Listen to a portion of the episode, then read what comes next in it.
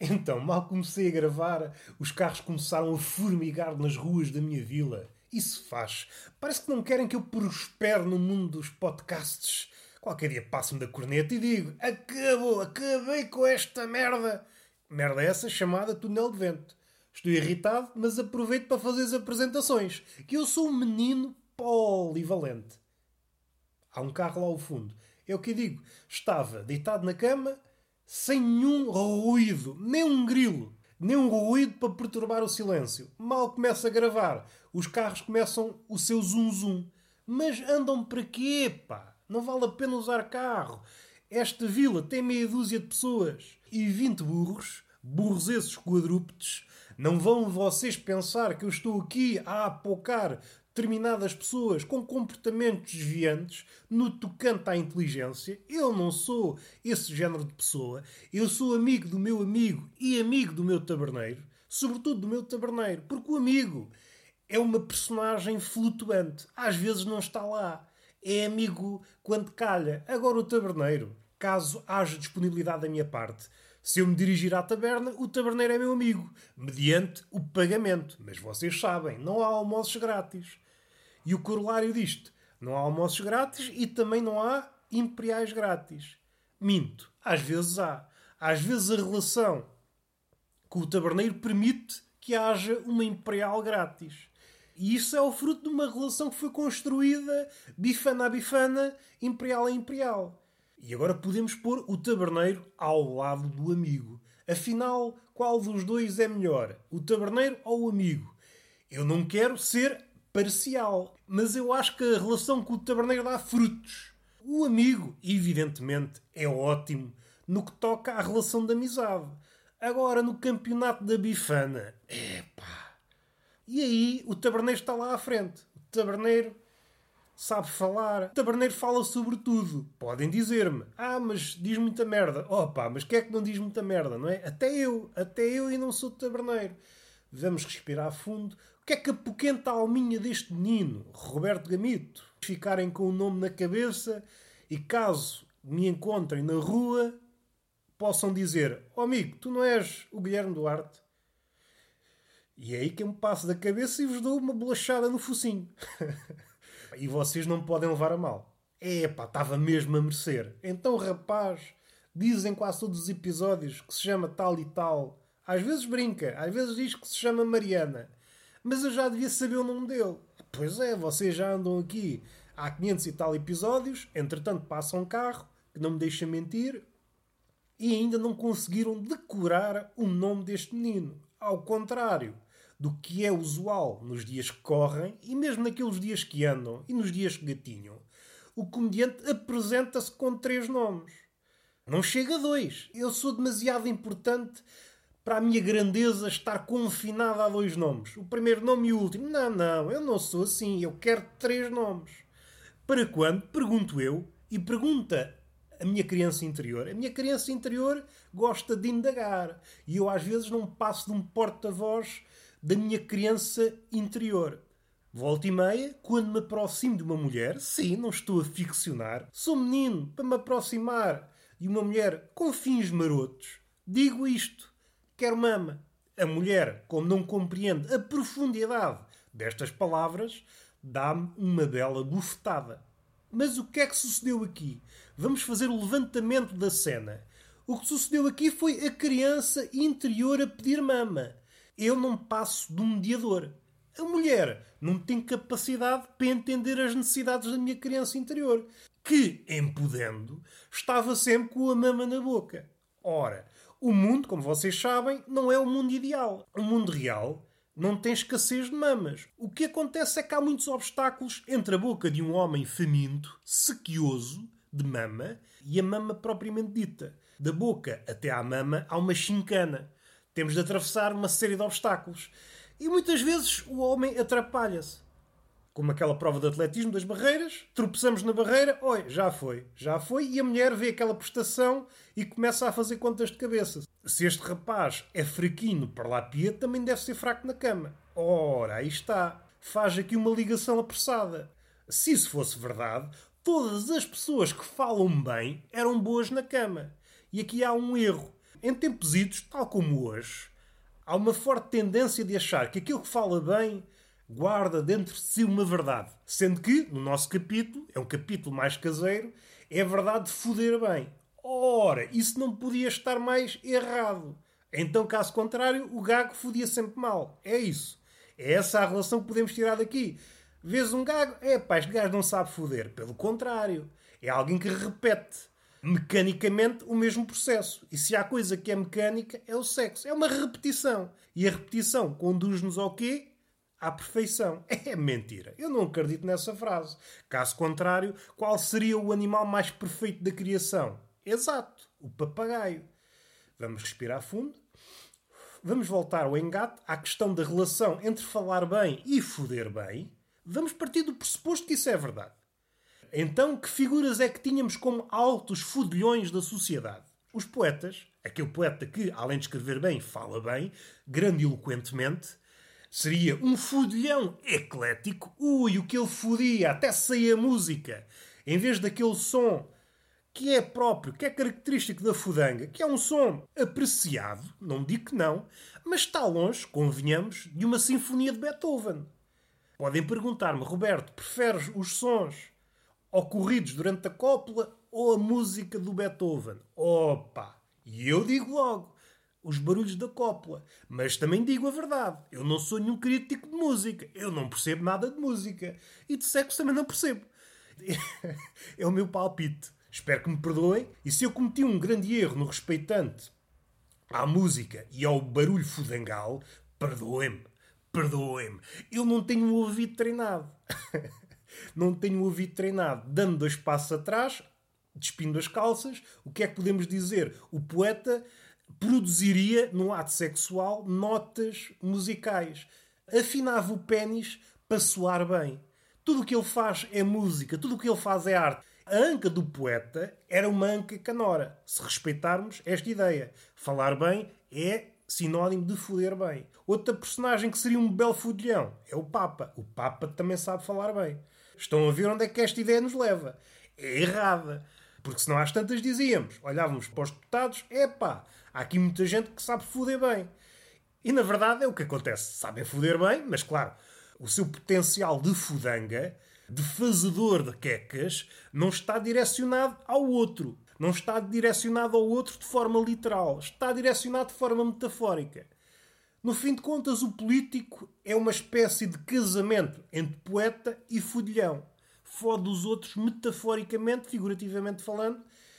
E vamos parar aqui. Já estiquei a foda muitíssimo. O que é que me apoquenta? Esta alma frágil que está sempre lacrimejante.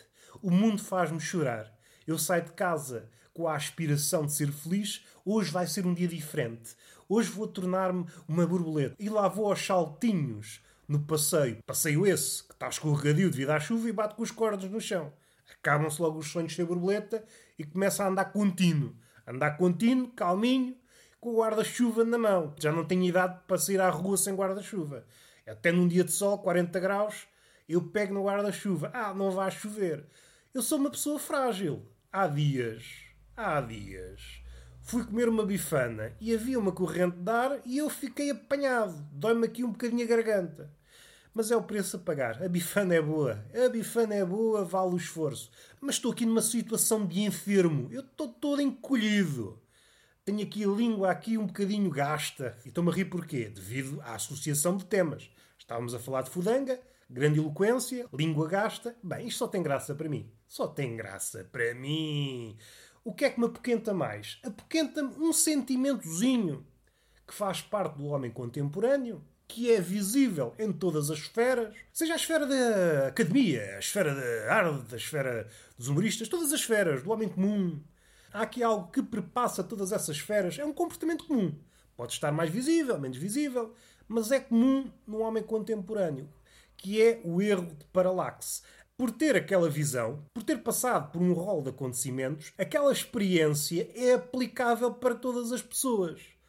Sendo que o corolário é se eu não posso, os outros também não podem. Se eu não vivi, os outros também não podem viver. Porque eu sou exemplo imaculado do que é ser pessoa, do que é ser humano.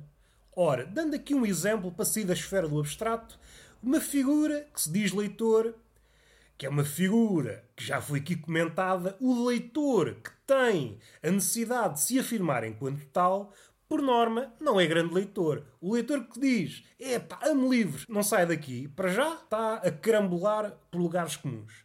O que denota logo uma fraca leitura. É um olho pisco. Segundo as tuas palavras, és leitor, mas não conseguiste colher nada. Não conseguiste sair dos lugares comuns, ou para utilizar uma ideia de Baudelaire, mobilar os lugares comuns. O lugar comum em si não é um problema. É a nossa relação com o lugar comum. Podemos entrar no lugar comum, entrarmos maravilhados, ou então entrarmos no lugar comum com o intuito de fazer uma rusga. É essa a diferença que Baudelaire frisou. Contudo, há a possibilidade de não ingressar no lugar comum. Também é importante não fazer disto um mantra. Se não às tantas, torna-se um lugar comum. Alguém que diz, é pá, lugares comuns não. Calma lá. Essa pessoa normalmente envereda por outro lugar comum. Lugar comum esse, que está na moda e não é visto enquanto tal. O tema 1 foi condenado como lugar comum. O tema 2, como está na moda, é fresco. Mas não é fresco. Primeiro porque já foi tratado lá atrás. A memória é que não permite fazer esta validação. Enfim, é um problema do homem contemporâneo. Mas não era por aí que eu queria ir. A questão do ego provoca erros paralaxe. Se vocês tiverem uma proveta, se vocês forem cientistas, se não souberem como uma proveta, vão procurar ao Google. Para fazer uma leitura correta, vocês têm de ter um menisco à altura dos olhos. Caso contrário, há um erro de leitura. Ainda que vocês possam ter uma ideia aproximada do volume do líquido que está na proveta, a ideia correta não a têm. E este estar acima do menisco é uma imagem que nunca foi tratada poeticamente. Que tem que ver com o nosso século. O ego faz-nos ver de cima as coisas. Logo, nunca teremos uma visão correta das coisas. Esta perspectiva de cima, no que toca aos factos, é danosa. Estamos a ver a realidade de um sítio errado. Do ponto de vista da arte, não há grande problema. É uma visão tal como todas as outras. O problema é quando essa visão se torna a única. Quando uma visão se torna a única, então é problemática. Não conseguimos acessar à realidade com uma única visão. É sempre o cruzamento de várias visões. Caso contrário, andamos só de palpite em palpite. E esta ideia é mais da filosofia do que da ciência. Não vos obrigo a andar à volta da proveta. Não é isso. Não é isso que nós queremos. Não entendam literalmente. A ciência e a proveta dá-nos uma ideia e a filosofia dá-nos outra. Para chegarmos à realidade, que nunca chegamos, é sempre uma assíntota, é preciso frisar, não vá aquele cheio de empáfia dizer alcancei a verdade. Não alcançaste nada, tu estás é bêbado da cabeça, meu amigo. Estás é bêbado.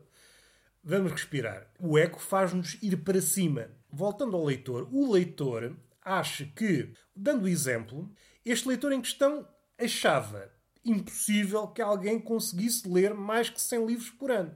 Porque, no entender dele, ele não consegue e, como ele não consegue, mais ninguém consegue. Ou seja, o mundo só existe segundo as leis. Este é o perigo da visão única. Se nós só conseguimos ver o mundo segundo uma única visão, o ego faz com que não adotemos o olhar certo diante do menisco. Mais uma vez, erro de paralaxe, erro de leitura. E este leitor está errado. É claro que se consegue ler mais que 100 livros. Depende do compromisso depende do compromisso, das horas que dedicas. E depois há aquilo que já comentei aqui, é a desconexão entre fragmentos do discurso. Rapidamente, este leitor diz é impossível ler mais que 100 livros por ano e depois salta. Ontem fiquei até tarde e vi 10 episódios de uma série. Há aqui uma desconexão que põe a nu a pobreza do raciocínio. Se essa pessoa conseguisse sair do seu eu, rasgar o casulo do ego, entenderia facilmente que uma pessoa que dedicasse 8 horas, como ele dedica às séries, facilmente ultrapassa a marca dos 100 livros por ano. É difícil, claro, mas tudo o que é difícil implica compromisso. E este é um exemplo que eu vejo abundantemente em todos os círculos. Alguém apegado, demasiado apegado à sua experiência e tenta definir todas as experiências segundo a sua migalha utilizando linguagem metafórica outra vez, quer fazer o retrato robô do bolo, bolo esse é o mundo, segundo a sua migalha. Resultado, uma merda, uma merda completa. Não pode estar mais longe da realidade. No fim de contas, o que é que ele está a dizer? Não pode haver outro senão eu. Não há lugar para alguém que transcenda aquilo que ele é. Não há alguém que consiga transcender a meta, por exemplo. Ele consegue ler 50 livros por ano. O máximo é esse. Esse é o teto máximo, porque esse é o meu máximo e o ser humano não pode ir além do meu máximo. Este narcisismo exacerbado faz-me explodir a cabeça. Porque o homem faz é na transcendência. Esta imagem de homem agrilhoado e é um homem agrilhoado ferido no seu orgulho. Não, não, não podes ser melhor que eu. Não podes. Eu é que estabeleço os limites do homem. A minha visão é única. Empatia, empatia, empatia. Pois há estas contradições. o, o fosso entre a palavra e a ação nunca foi maior. Isso é uma questão também já foi abordada aqui milhares de vezes. Aproveitando esta atmosfera maquinal, o ego, erro de paralaxe, Há uma coisa que eu pensei esta manhã em relação à comédia. É assim, já pensei várias vezes. Se vocês olharem para trás, há episódios dedicados a pensar na comédia, fragmentos da comédia, metacomédia, comédia surrealista, os pontos fracos, os pontos fortes. Cada uma dessas comédias tem pontos fortes e pontos fracos. Resumidamente, o ponto fraco da comédia mais absurda é a repetição. O absurdo, quando é repetido, desvanece, perde o seu fulgor. É preciso que o comediante se aperceba, saiba parar no momento certo, caso contrário, destrói a arquitetura do absurdo. A metacomédia, qual é o perigo da metacomédia? Parece-me que a metacomédia atual, ao contrário de uma metacomédia mais literária de Italo Calvino, por exemplo, que ele é o mestre supremo da metacomédia, é o medo da realidade. Então, o comediante arranjou esta escapatória que, como todos os homens contemporâneos, gosta de sentir superior, tem medo de enfrentar o tema ou o touro pelos cornos e inventou uma comédia sobre a comédia. Mas como o comediante contemporâneo não é tão versado como Italo Calvino, não consegue arranjar uma metacomédia da metacomédia, não consegue arranjar uma linguagem própria da metacomédia, a metacomédia, que era um sair do molde da comédia, torna-se noutro molde. E aí é que está o problema. A comédia, seja ela qual for, comédia ou metacomédia, quando é incapaz de sair do seu molde, está estagnada. E aí torna-se também comédia, mas um género de comédia diferente. Aí temos de utilizar o pensamento de Bergson, filósofo que tem um livro sobre o riso. Quando as coisas se tornam maquinais, há comédia. Era preciso haver um meta-meta-comediante. Alguém que olha para a meta-comédia e revela as suas fraquezas. Isto pode ser um exercício intelectual muito interessante para o público. Não sei se é. Isto depende sempre de, da forma como lidamos e para quem. Não é por aí que nós queremos ir. O que mais me preocupa é a meta-comédia facilmente encontrar outro molde. Quando se torna maquinal, deixou de servir. Agora, voltando para algo mais prático, a questão de gravar um especial de comédia. A forma como se grava. Não estou a falar do especial em si. Estava a ver um especial de um gajo chamado Carmichael, se a memória não me falha. Não vamos falar do especial em si. Devemos de falar algum dia, se me apetecer. Mas eu estou mais intrigado na questão da gravação há, pelo menos nesse capítulo, algo a dizer. Como há, por exemplo, no Inside do Bo Burnham, eu, apesar de não gostar muito do que lá está, em termos de comédia, reconheço que há uma inovação no capítulo da forma. O artista, de alguma forma, passa redundância, tem de pensar na forma. A forma, se for estagnada, a forma mil vezes repetida deixa de ser arte. A comédia, se for mil vezes repetida, se não se questionar, e ela é arte que, que funciona devido a um questionamento perpétuo, quando estagna, quando se revela incapaz de sair do molde, alguma coisa está mal. Alguma coisa está mal. É que deixou de questionar. Em todas as artes, isso é, como é que eu ia dizer, sintoma de que está moribunda. Mas no humor, ainda mais. É com algum fascínio que vejo esses experimentos. E podia dar outro exemplo. Talvez, mais para a frente, dedique um episódio a falar desta coisa da gravação, abordar a forma de outra forma passa a redundância. Esta forma de apresentar um especial, à exceção de alguns casos, como aqueles que acabei de referir e mais dois ou três, é um modelo que foi criado na década de 70. Ou seja, no essencial não mudou muito. É um comediante entrar no palco, receber palmas, começar a acabar com a melhor piada. E essas experimentações podem dar resultado, podem não dar, mas pelo menos têm o condão de mostrar que há outra forma de fazer as coisas. E só isto é importantíssimo. Alguém que chega à frente e diga: Olha, meu amigo, é possível sair do molde. Há outra forma de fazer esta merda. Seja a comédia, seja qualquer arte. Parece que está tudo com medo de sair do molde, da convenção. Seja pelo meio envolvente, há um, um medo difuso, seja até pela incapacidade. Estou aqui tão confortável no molde. Não se questiona nada. E aquele fulgor que existiu no século XX, no início do século XX, fulgor por isso mesmo, é uma espécie de fósforo. Um lume que rapidamente desaparecia e dava início a outro. Formas de ver o mundo antagónicas. Acomodámos-nos a um formato e somos incapazes de sairmos dele. Ora, quando somos incapazes de sair do molde, esse molde não é apenas um molde, é uma gaiola. Ora, a arte não pode ser um pássaro engaiolado. E está feito. Beijinho na boca e palmada pedagógica numa das nádegas. Até à próxima!